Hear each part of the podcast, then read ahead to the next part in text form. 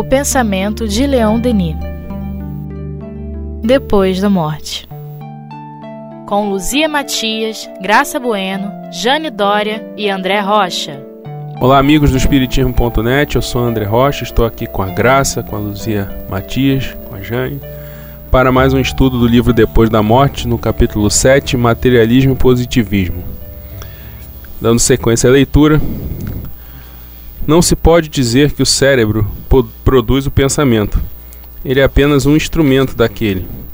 Através das modificações perpétuas da carne, nossa personalidade se mantém e com ela nossa memória e nossa vontade.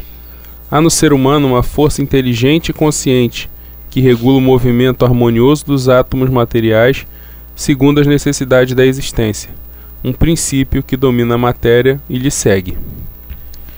É, à, à medida em que a ciência avança no conhecimento do cérebro é, e se identifica área da memória, área da, do prazer, área disso, área daquilo, é, na cabeça de algumas pessoas aumenta essa confusão, né, de que são essas áreas que produzem essas emoções. Agora, na verdade, o que você tem é, que é, as áreas cerebrais elas manifestam que estão sendo ativadas quando alguma coisa em nós experimenta isso ou experimenta aquilo, né? A estimulação dessas áreas elas podem provocar reações é, na emoção. Essas experiências são feitas com animais, né? Com chimpanzés. É, mas essa confusão perdura, né? É o pensamento que, que produz as alterações nas áreas cerebrais ou são as áreas cerebrais que produzem o pensamento. Do ponto de vista espírita, eu acho que até do ponto de vista do bom senso, né? É, fica claro que um cérebro avariado dificulta a expressão do pensamento. Não é que deixe de existir o pensamento porque o cérebro está avariado. Então fica aí para cada um até aprofundar uma pesquisa né, em neurociência. Tem muita gente falando pró, contra e muito pelo contrário. então nós estamos aí num caminho de amadurecimento dessa, dessa ideia. Do ponto de vista espírita, não resta dúvida, né? O, cé o cérebro é uma manifestação do espírito, né? Sim. Através do perispírito, ele se constitui de acordo com as necessidades de, o cérebro é, é matéria, né? É. Então. É. Bom, seguindo. Da mesma forma, acontece com o conjunto das coisas. O mundo material é apenas o aspecto exterior. A aparência mutante é a manifestação de uma realidade substancial espiritual que se encontra dentro de si. Da mesma forma que o eu humano não está na matéria variável, mas no espírito, o eu do universo não está no conjunto dos globos e dos astros que, os, que o compõem, mas na vontade oculta, na potência invisível e imaterial que daí dirige os segredos resultantes e regula a evolução. É como Leon Denis já tinha uma visão avançada sobre Deus né, e sobre a matéria, é, a época da, que escreveu esse livro, né? Como ele já ia adiante é, do seu tempo, antes da física quântica, antes da teoria de cordas, antes da ideia de, de múltiplos universos. Então, ele já nos introduz numa forma de pensar que cada um vai ampliando de acordo com o seu esforço. É, ele tinha três grandes virtudes, né? A curiosidade, é, a mente aberta e, e a intuição, né? Uhum. Quer dizer, não seria exatamente a, a, é, é, a intuição não seria uma virtude, mas é, certamente ele era bem influenciado, né? né? É. Devia ter alguma. É. Ele exercitava isso, né? Ele até ensina como é. ele fazia no sentido íntimo, né? Uhum. no capítulo do problema do ser. É. Um exercício mesmo intuitivo. É, e muita disciplina, né? É. é. Porque se você não tiver uma dedicação muito grande ao estudo, à meditação, à interiorização, à renúncia às inúmeras distrações que a vida material te uhum. oferece, né, você também não consegue abrir uns insights desse tamanho, assim, né, dessa magnitude. Eu agora que estou entendendo porque quando Chico perguntou ao Emmanuel o que, que ele precisava fazer, que o Manuel disse três coisas: disciplina, disciplina, disciplina. É, em primeiro lugar, disciplina. Em primeiro lugar, é, aí é que você passa a entender bem a resposta do Emmanuel por, quando começa a, a estudar a é, Denis. Observar o, a produção de, de todos os espíritos é, não só dedicados ao espiritualismo em si, né? As ciências, as pesquisas, aos trabalhos. Se a pessoa não tiver horário pra, de trabalho, não tiver é, uma programação de estudo, não se empenhar né, no atletismo, então a disciplina é uma conquista fundamental para quem quer realizar alguma coisa, né? É. é a natureza já é disciplinada. Ensina né? isso. É. A gente é que é meio teimoso, né? a ciência materialista vê apenas um lado das coisas. Na sua impotência para determinar as leis do universo e da vida, depois de haver proscrito a hipótese, ela é obrigada a retornar para dar uma explicação das leis naturais. É o que fez tomando por base no mundo físico o átomo que não se percebe pelos sentidos. Então, é, hoje a gente já tem registros né, no, dos átomos e das partículas subatômicas. É, e a matéria é uma ideia que se funde naquilo que a gente chama de energia, né, como se a matéria desaparecesse uhum. em energia, como se a matéria fosse energia coagulada. É, então, a, a ciência, quando ela chega a descrever com mais detalhe um fenômeno, um mecanismo, uma situação, ela está buscando a verdade final, mas ela apenas abre é, horizontes para outras coisas mais além, adiante, né? Uhum. Então, como a inteligência que está no universo infinitamente maior do que a inteligência humana, é, a gente tem que fazer isso mesmo, tem que pesquisar, descobrir cada vez mais, mas nenhuma descoberta irá dar nesse nível evolutivo que nós estamos a palavra final sobre coisa Sim. nenhuma, né? Uhum. Tudo aquilo que é percebido, de, divulgado, determinado, é, abre o campo para coisas mais amplas. Como se você estivesse subindo uma montanha, né? É.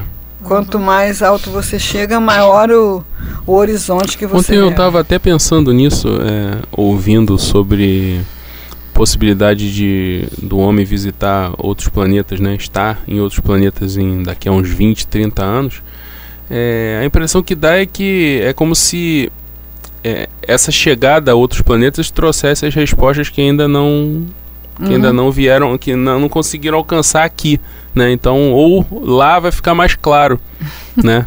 Dá, tava pensando sobre isso, dá essa impressão que, ou seja, daqui a um tempo, então a gente ainda vai amadurecer mais um pouquinho, alguma, alguns estudos, algumas pesquisas e quando chegar lá Aí eu acho que vai começar a coisa. É, eu acredito que vai ter que avançar moralmente também, também porque senão também. não vai é, ganhar, não vai, não vai, conseguir dar visto no passaporte, né? É.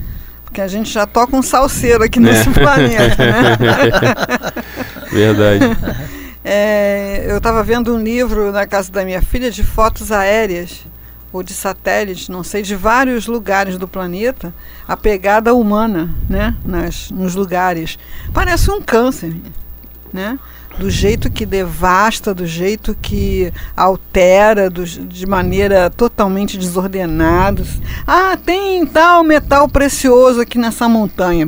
Bata uma montanha abaixo, daqui a pouco ali tem um buraco totalmente estéreo, né?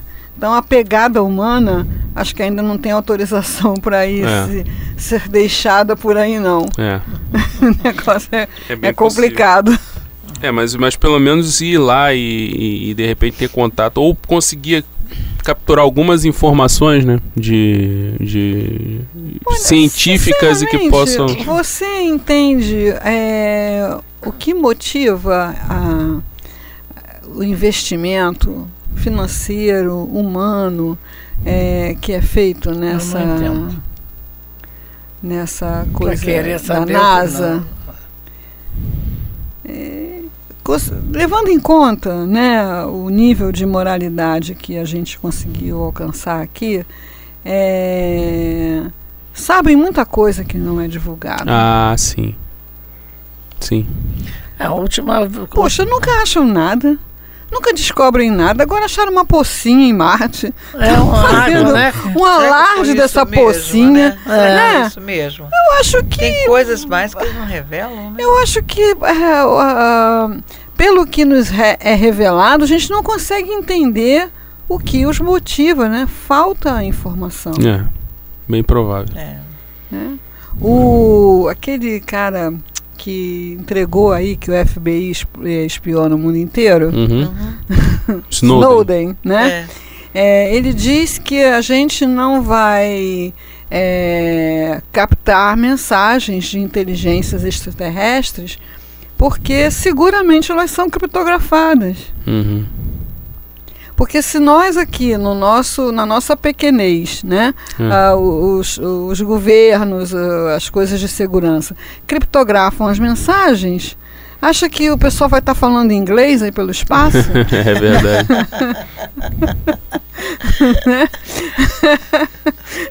aí dizem que ele é maluco, né? É. Ele é bem maluco. ele é corajoso, né? Nossa. É, ele é bem Nossa. corajoso. Mas, mas de repente, a, é, é, a pessoa que consegue ter um certo nível de indignação, é, a partir do momento que ela tem contato com tanta informação como ele teve, é, é difícil, né? Deve uhum. ser difícil segurar isso tudo e fingir que não está acontecendo nada. Eu acho que não é difícil, não. Acho que é difícil é denunciar, porque é. mais ninguém fez isso, né? É. Não, eu tô falando, mas tá a, a, indignação dele, né? né? É, sim, sim. É. Bom, vamos lá. Me ajudem com esse nome. Sou. Ele é Suri, é francês? Suri. Suri. Suri. Suri. Suri. Tem um R só, né? É, Suri. J. Suri. Um dos escritores materialistas mais autorizados não hesita em confessar essa contradição na sua análise dos trabalhos de Haeckel. Nada podemos conhecer, diz ele, da, nada podemos conhecer, diz ele, da constituição da matéria se o mundo fosse apenas um composto de matéria governado pela força cega, quer dizer, pelo acaso, não se veria essa sucessão regular contínua dos mesmos fenômenos produzindo-se segundo uma ordem estabelecida. Não se veria essa adaptação inteligente dos meios ao objetivo, essa harmonia das leis, das forças, das proporções que se manifesta em toda a natureza.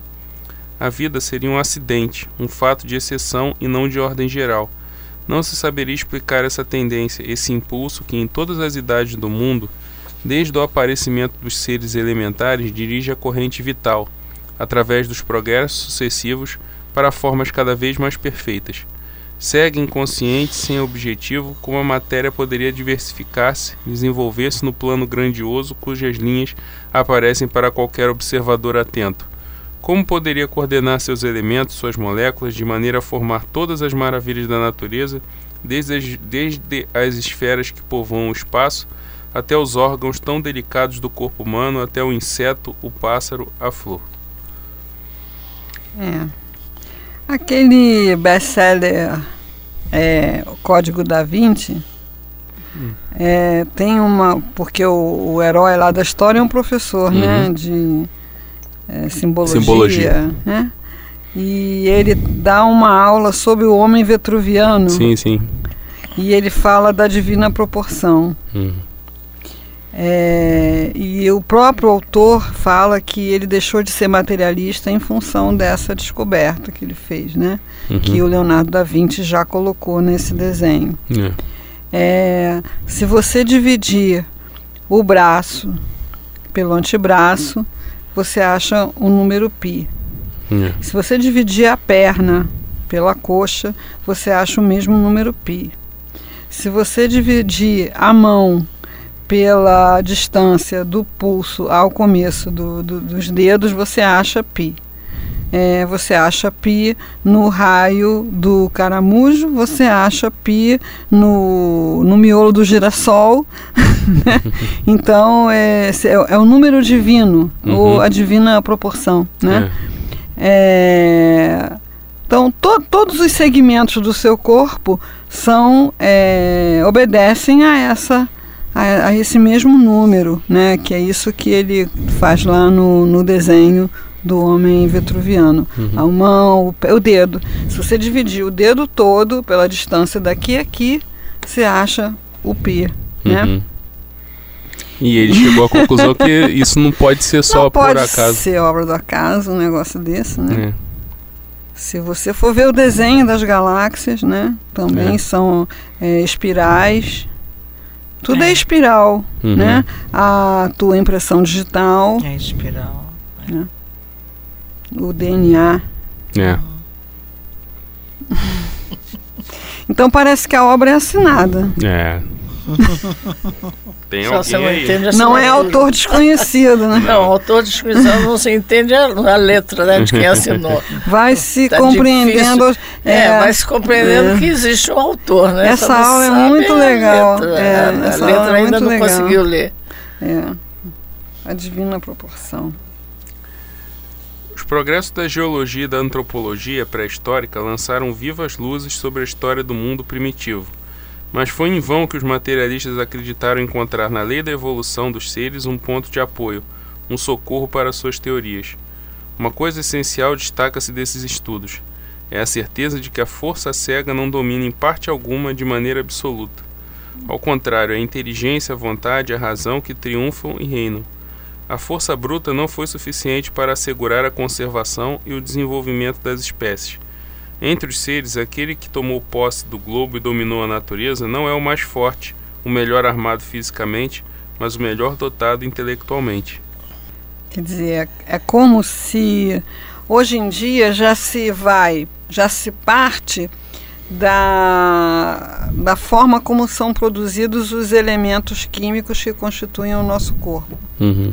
né? que é da explosão, do, do choque da, da- da- das galáxias. Né? Então, quando a- as estrelas eh, morrem e viajam aí pelo espaço e se chocam, enfim, Big Bang, é, é assim, nessas altas temperaturas que correspondem a não sei quantos milhares de bombas nucleares, é que são produzidos o carbono, o ferro, o nitrogênio. Proteína são é, proteínas são moléculas de carbono e nitrogênio. Uhum. E esse carbono, esse nitrogênio não foi feito aqui. Ele veio para cá. né? Então, assim, explode, espalham esses elementos pelo universo e esses elementos começam a se organizar, se organizar, se organizar para produzir uma consciência capaz de descobrir isso tudo. É sensacional, né? Mas É. Fantástico. Tá ficando cada vez mais bonita a coisa. É, ficando mais clara, né, na verdade. É, desde sua origem, o mundo se encaminha para um estado de coisas cada vez mais elevado. A lei do progresso se afirma através dos tempos, nas transformações suce- sucessivas do globo e nas etapas da humanidade. Um objetivo se revela no, no universo, objetivo para o qual tudo caminha, tudo evolui, os seres como as coisas. E esse objetivo é o bem, é o melhor. A história da Terra é a mais eloquente testemunha disso. É, quando você vê as pessoas dizendo, ah, hoje em dia isso, hoje em dia aquilo, hoje em dia aquilo outro. Puxa, vai estudar história, né? É. Eu comprei o filme dos Miseráveis, Uhum. vi até com a gracinha, né, Foi, gracinha? A gente tá lá vendo aquela. É miserável mesmo o negócio. É. É muita miséria mesmo, Uhum. né? Uma população totalmente desassistida de qualquer proteção legal. É, não tem lei trabalhista, é, não tem é, proteção para criança, para idoso, não tem proteção nenhuma, Uhum. né? Uma miséria muito da miserável mesmo, né? E de repente começou a contar aquela história da Comuna de Paris, aquela resistência que houve ao, ao a, quando o, o, sobrinho do Napoleão assumiu uhum. né, o governo lá, o governo assumiu lá como imperador Napoleão III. Uhum. Aí me deu aquele estalo. Gente, foi nessa época que Kardec e Leon é. Denis viveram. Uhum. Sabe, eu não, não, não tinha ideia. Aí, quando você vê aquilo, a impressão que você tem é que aquilo é muito anterior. É. Mas não, foi naquela época que eles viveram. É, só você olhar para aquilo e olhar para os dias de hoje, com toda a confusão que ainda existe, infelizmente, não tem como reconhecer que alguma coisa melhorou. Sim, sem não, não É impossível. É o saudosismo em qualquer área ele, ele não se sustenta pela lógica em qualquer área o máximo que é, pode acontecer bengala, né? é o máximo que pode acontecer é alguém de repente falar que na, na numa escola pública antigamente o, o ensino poderia ser poderia ser melhor e tal e hoje mas é aquela coisa é, as coisas se desenvolvem de uma forma e muitas vezes pode ficar alguma coisa faltando mas de qualquer forma continua caminhando. Não, assim, não alcançamos a perfeição, é. de forma alguma. Uhum. Mas nós aqui, não sei você, mas quando nós estávamos na escola, é, para a gente fazer um trabalho para a escola, a gente tinha que ir para uma biblioteca, é. pegar não sei quantos livros, para achar uma linha desse, uma linha daquele, um, uma figurinha dessa, daquela. Também peguei essa época. É a possibilidade que, de quem quer estudar hoje de fazer até uma faculdade online. Sim. Então eu não, eu acredito assim, as coisas estão mais complexas. Isso aí. Que é o que acontece naturalmente quando o espírito progride, né? Uhum. Se você sai do jardim de infância, você vai achar o ensino elementar muito complexo. É. E vai por aí afora. Uhum. Acho que, digamos que quest os questionamentos mudaram, né? As questões mudaram, né? Mudou. Uhum. É, ah, ficou bom? Não, não ficou bom, não. Só não é pior. É. Só não é pior. Com certeza não é pior. Então, o que, que aconteceu? A população aumentou, é, o movimento da sociedade, não é só dos governantes, né? Uhum. O movimento da sociedade para se organizar de melhor maneira melhor não acompanhou, porque predominou o quê? Predominou o orgulho, o egoísmo, é. a acomodação, né? Eu cuido aqui do meu quintal, o outro que se dane, né? É. Isso predominou, então a situação está ficando mais complexa. Isso vai nos obrigando a participar de uma forma eficaz que não seja só reclamar, é. só apontar defeito, Exato. só ir para a rua, quebrar a rua. É. É, a sociedade vai se organizando nas ONGs, né, na, na, nas instituições é, promovidas mesmo por pessoas que têm a possibilidade de promovê-las. Uhum. Então a participação hoje é muito maior. É. Mas ainda tem gente querendo um paizinho, né? É um governante que venha e resolva todos os problemas. É, dizer, então, na coisa infância, messi a, a, o messianismo é, aqui ainda é muito é. forte, né? A coisa então, do Sebastião, né? A volta do é. Sebastião. Estão lá na infância, né? Estão lá na infância. E o negócio agora é protagonismo. Você está vendo uma coisa errada? Tá. Tá achando ruim? Tô. O que, que você pode fazer a respeito? É. E normalmente esse movimento é feito pela dor, né? Normalmente as ah, ONGs são, são uma, é, a maioria das ONGs ela se organiza dessa forma. A pessoa perdeu alguém hum. assassinado, aí vai criar uma ONG para hum. apoiar pessoas desaparecidas, isso, isso é, auxiliar pessoas a sair da situação de miséria. É, aí o Cazuza é. morre de AIDS, aí a Luciana Araújo cria o é. Viva Cazuza. Se, é. ela mesmo diz que se o Cazuza tivesse aí, ela tava nem aí para ninguém. Uhum. É. Enfim, é. é. esse ainda tem sido o nosso modus operandi. Uhum. Mas todo mundo hoje pode também, graças à rede, uhum, né? Sim. Todo mundo hoje também pode atuar na sociedade de forma positiva. Uhum. Até no seu quintal, né? É. A escola, como você trouxe a escola, a escola tá ruim? Tá, a escola tá ruim. O que é que eu sei para ensinar? Uhum. Chama umas crianças de tarde lá em casa e vou ensinar para as crianças aquilo que eu sei. Uhum. Enfim, é, é o chamado é para participação. É. Mas a gente ainda está querendo papai, mamãe, né? E tem gente Que é a que sol- até usa isso, a né? políticos aí dizem, né? Eu sou o Aham. pai, ela é a mãe. Isso aí. É. É verdade. E aí se segura. Censurar-nos-ão, sem dúvida, que a luta, o sofrimento e a morte estão no fundo de tudo. Responderemos que o esforço, a luta e o sofrimento são as condições próprias do progresso. Quanto é a. o que você falou, acabou de falar, né? Hã? É o que você acabou Sim. de falar. Uhum. Quanto à morte, ela não é o nada, como provaremos mais adiante, mas a entrada do ser numa nova fase da evolução. Do estudo da natureza e dos anais da história, um fato capital se destaca. Há uma causa para tudo o que existe. Para conhecer essa causa é preciso elevar-se acima da matéria, até o princípio intelectual, até a lei viva e consciente que nos explica a ordem do universo, como as experiências da psicologia moderna nos explicam o problema da vida.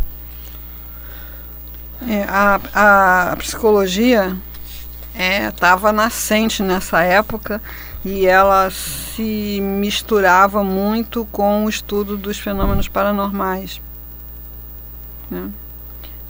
A mente, o conhecimento da mente, o entendimento é, da, desses fenômenos, né? transmissão de pensamento, hipnose, Uhum. estados alterados de consciência. Quer dizer, mais adiante de Leon Denis, ela iria meio que fugir mesmo, apavorada. A gente é, não quer ser confundido com ah, nada referente a ocultismo, Uhum. a- porque no início ela estava muito misturada mesmo. Né? Uhum. E todos os fenômenos da mente eram estudados numa, numa, num campo só. Sim. E Leon Denis cita muito né, a psicologia experimental. Quando ele fala de psicologia experimental, ele está falando é, do estudo dos fenômenos paranormais, Uhum. que estavam é, com- surgindo muitos nomes nessa época, né? muitos trabalhos. É... Então ele está ele tá prometendo, né? Uhum. Ele está prometendo que no decorrer do livro, né, ele vai fazer um exaustivo trabalho de relatar os testemunhos científicos na época dele, Uhum. que é justamente o que a gente está estudando para o próximo encontro, Uhum. que é da terceira parte do Mundo Invisível, os testemunhos científicos, e ficamos com dever de fazer uma atualização, Sim. porque os testemunhos científicos que ele traz aqui para nós são história, né? É. Então a gente está precisando e já fizemos muita coisa nesse sentido de ver quem hoje em dia ou recentemente ou desde 1917 tem falado de sobrevivência, de comunicabilidade. Agora, É. ô, ô, Luzia, dentro das suas pesquisas sobre Leon Denis, é... como é que era esse trabalho dele? Porque eu fico, eu fico curioso, né? Ele lá na França não era exatamente um homem abastado, né?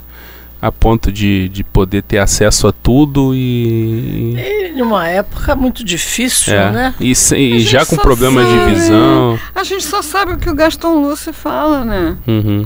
Então o Gaston Luce fala que a cultura de Leon Denis, eu gravei essa frase, foi adquirida através de um trabalho insano.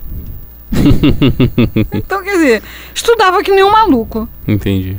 Então você vai vendo nas Tudo notas... que passasse na frente dele, tudo que ele pudesse ter corria acesso. atrás. Pegava Então você vai vendo aí nas notas de rodapé, né? Uhum. que ele é, estudava filosofia, é, psicologia, é, quem falava a favor, quem falava ao contrário, teologia, ele estudava o tempo todo, né? É.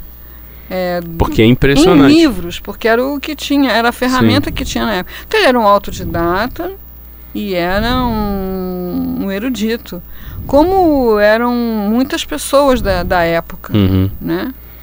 Então você é, ou essa essa pessoa é, metida numa biblioteca, lendo, lendo, lendo, lendo, lendo tudo, clássicos, né? Ele cita aqui, né, Sim. como a gente viu ali, clássicos gregos, né? Uhum. historiadores antigos.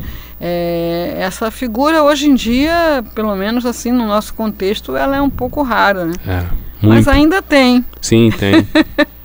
mas ainda tem. Eu vi o, aquele neurocirurgião nosso aqui famoso, Niemeyer, Uhum. né? Ele falando que ah, o médico, ao tempo que ele se formou, era uma pessoa de muita cultura. Uhum. Era uma pessoa assim, que, que conhecia muita coisa, estudava, não estudava só medicina, Sim. estudava filosofia, estudava eh, arte, é- era uma pessoa de muita cultura. Hoje eh, as pessoas são bitoladas, assim, né? É, Elas- pra- aquele pacotinho. É um prago- pragmatismo muito é, grande, né? aquele pacotinho de informações. É, Pragmatismo e, e cultura não, não combinam, muito, é, muito restrito, né? É. né? Então, as pessoas estudavam música. Você vê, Leon Denis foi aprender a tocar piano. As pessoas estudavam música. Leon Denis. Não existiu ia- pra quê, né? Porque hoje em dia existe muito pra quê, né? O que que tu vai fazer, É, né? pra quê? É, é, não, É ele era um homem. É. é, É, extraordinário. Mas ele no, tá no tempo acima dele. disso tudo. Mas no tempo dele haviam, haviam muitas figuras É, assim. Ele devia ter seus pares, né? né? Uhum. Haviam muitas figuras assim. É, ele ia para Sorbonne, porque ela tá, o cara estava fazendo palestras sobre celtismo. Ele ia para Sorbonne assistir essas palestras. Uhum. É, quando eu estudei um pouco sobre Carl Gustav Jung, também o cara lia também tudo que era filósofo, é, antropólogo, alquimista. Então, assim, eram pessoas de, de, de, de muito estudo, Uhum. né? muito voltadas para o estudo. E, é, e também com uma capacidade intelectual de Sim. reter, né? Sim, é. Reter, sim, Reter analisar as e né? correlacionar. A capacidade dele de É. correlacionar é, é impressionante. E ele entende de arte. também. É. Também, Uhum. enfim. De linkar, né? Ele linka, linka, ele consegue fazer os links. Eu Se ele fosse fazer um um site hoje, o site dele ia ser infinito. Ia ter uma coisa, você clica na outra, que clica na outra, que vai pra outra. É, Eu estou atrás de uma coisa que o Leon não entenda. Estou procurando para ver, dizer, ah, olha, essa, essa falha ele tem, mas não consigo. é. O homem se entendia Não, é de, de tudo, ter, mas tudo. assim, é, É, o que a gente sabe, né? é, que a- o que a gente sabe é que ele começou, ele foi um autodidata, ele Uhum. não frequentou uma escola regular, não Uhum. tem diploma, né? É, mas ele, quando conheceu a doutrina espírita aos 18 anos, ele já era é, secretário da loja maçônica Uhum. da Com cidade. 18 anos? Sim É. já era secretário da loja maçônica, a loja dos Demófilos, né, de Tours. É, ele esteve colado com Jean Massé, que foi uma coisa que eu fiquei indignada quando eu fui à França, é que Jean Massé tem praça, tem rua, tem estátua, tem liceu, tudo é Jean Massé, porque Jean Massé foi o cara que criou a Liga do Ensino, Uhum. que, que conseguiu desvincular o ensino é, da igreja, Uhum. tornar o ensino laico Sim. na França, Uhum. né? É, e Leon Denis foi o secretário da Liga do Ensino na, em Tours, Uhum. né? É, com 20 e poucos anos ele foi convidado para entrar na chapa do deputado da, daquela região toda, do Indre-et-Loire, que ia se candidatar a outra coisa e queria que ele ficasse nesse, nesse cargo. Fosse, a chapa iria ocupar esse cargo, Uhum. o que ele recusou, Uhum. porque ele ia se dedicar ao espiritismo, né? Olha, Então, tá é o cara. Ele já fazia palestra sobre o universo, sobre tudo, com, com 20 e poucos anos. É.